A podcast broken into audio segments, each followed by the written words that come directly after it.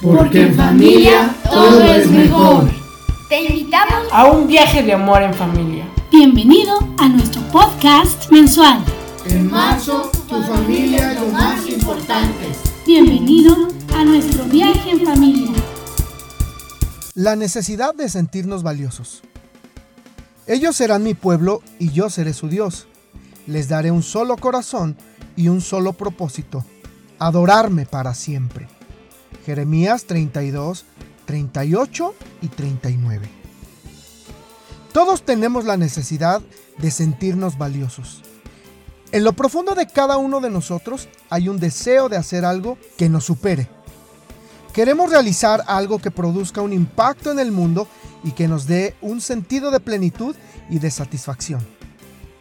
Este es un deseo dado por Dios y Él quiere que encontremos nuestra trascendencia final en Él.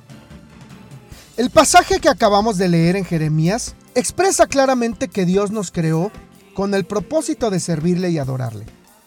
Esta necesidad de trascendencia es lo que a veces se esconde en el afán del adicto al trabajo.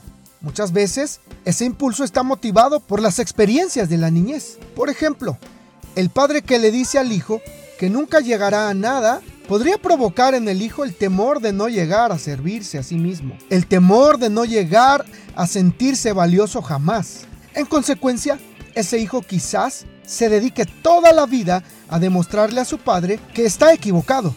Tal vez alcance muchos logros, pero puede ser que no logre sentirse valioso. Comprender de dónde vienen esas motivaciones beneficiará enormemente el esfuerzo de alguien que está casado con un adicto al trabajo. Elogiar a esa persona por sus logros es mucho más productivo que condenarla por dedicarse demasiado tiempo a trabajar. El apoyo es constructivo, la condenación es destructiva. Oremos.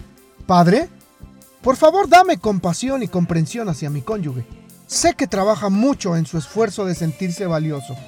Ayúdame a entender a mis hijos por cada uno de los esfuerzos que hacen para demostrarme que están siendo valiosos en lo que hacen. Ayúdanos también a recordar que nuestro valor supremo no es algo que tengamos que conseguir, porque ya nos lo diste en tu Hijo amado Jesucristo. Amén. Esta reflexión ha sido tomada y adaptada de los lenguajes del amor por Gary Chapman. Te invitamos a visitar todas las redes sociales de Casa de Adoración. Tu corazón es la casa de adoración.